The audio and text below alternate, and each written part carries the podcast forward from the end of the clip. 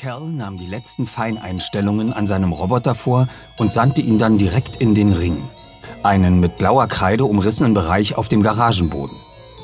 Das war die Kampfzone für die Roboter, die Aaron und er mühevoll mit Autoersatzteilen, Metallmagie und viel Paketband gebastelt hatten. Auf dem mit Benzin getränkten Betonboden würde einer der beiden Roboter tragisch in Stücke gerissen werden, während der andere den Sieg davontrug. Der eine war dem Aufstieg, der andere dem Niedergang geweiht. Der eine, Aarons Roboter, tuckerte vorwärts, riss einen Arm nach vorn, schwankte und riss Kerls Roboter den Kopf ab. Funken stoben. Voll unfair, schrie Cal. Aaron antwortete mit einem Schnauben. Er hatte einen Schmutzstreifen auf der Wange und seine Haare standen an einer Seite hoch, nachdem er sie frustriert zerwühlt hatte. Die erbarmungslose Sonne von North Carolina hatte ihm einen Sonnenbrand auf der Nase und Sommersprossen beschert. Er hatte keinerlei Ähnlichkeit mehr mit dem eleganten Makar, der den vergangenen Sommer auf Gartenpartys verbracht und mit langweiligen Erwachsenen Wichtigtouren gepflegte Unterhaltung betrieben hatte. Tja, ich kann offenbar besser Roboter bauen als du, sagte Aaron lässig. Ach ja, entgegnete Cal und konzentrierte sich. Schließlich bewegte sich sein kopfloser Roboter vorwärts. Erst langsam, dann, von der Metallmagie wiederbelebt und beflügelt, immer schneller. Und was ist damit? Kerls Roboter hob den Arm, aus dem Feuer wie Wasser aus einem Schlauch schoss und besprühte Aarons Roboter mit Flammen. Sein Gegenspieler rauchte plötzlich am ganzen Körper, und obwohl Aaron zum Löschen Wassermagie beschwor, kam jede Hilfe zu spät.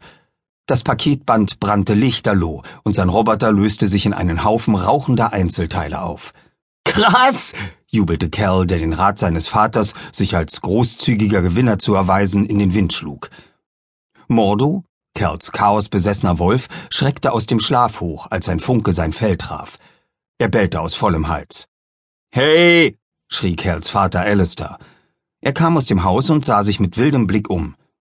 Nicht so nah an meinem Auto. Das habe ich gerade erst repariert. Cal reagierte entspannt auf den Vorwurf. Er fühlte sich schon den ganzen Sommer ziemlich entspannt und hatte sogar aufgehört, Kriegstreiberpunkte an sich selbst zu verteilen. Alle gingen davon aus, dass der Feind des Todes, Konstantin Madden, tot war, besiegt von Alistair. Nur Aaron und Tamara, Cals eher widerstrebender Freund Jasper de Winter und Cals Vater kannten die Wahrheit – nämlich, dass Cal selbst der wiedergeborene Konstantin Madden war, allerdings ohne dessen Erinnerungen und hoffentlich auch ohne seinen Hang zum Bösen. Da alle Konstantin für tot hielten und Cals Freunde kein Problem mit ihm hatten, war er aus dem Schneider. Aaron, der Makar, konnte wieder mit ihm herumblödeln, und bald würden sie alle gemeinsam ins Magisterium zurückkehren. Mittlerweile waren sie bereits Bronzeschüler, so dass sie sich mit richtig toller Magie befassen durften zum Beispiel mit Kampfflüchen und Flugzauber. Alles war besser als vorher. Alles war super. Außerdem war Aarons Roboter ein qualmendes Wrack. Wirklich. Cal konnte sich kaum vorstellen, was noch besser werden könnte.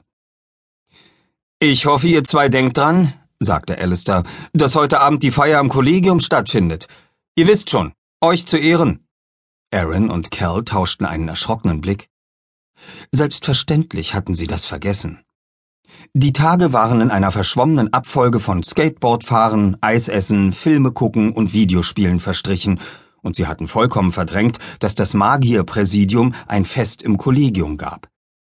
Sie wollten feiern, dass der Feind des Todes nach einem kalten Krieg, der 13 Jahre gedauert hatte, endgültig besiegt worden war. Das Präsidium hatte fünf Ehrengäste erkoren. Cal, Aaron, Tamara, Jasper und Alistair. Zu Kerls großer Überraschung hatte Alistair zugesagt. Solange Kerl sich erinnern konnte, hatte Alistair das alles gehasst. Die Magie, das Magisterium und überhaupt alles, was mit den Magiern zu tun hatte. Cal hatte ihn im Verdacht, dass er nur mitkam, um zu erleben, wie das Präsidium Cal applaudierte und wie alle bekräftigten, dass Cal zu den Guten gehörte, dass er ein Held war. Cal musste schlucken. So nervös war er auf einmal. Ich habe überhaupt nichts anzuziehen, sagte er. Ich auch nicht. Aaron wirkte überrumpelt. Aber Tamaras Familie hat dir letztes Jahr so viele schicke Sachen gekauft, protestierte Cal. Tamaras Eltern hatten es so spannend gefunden, dass ihre Tochter mit einem Makar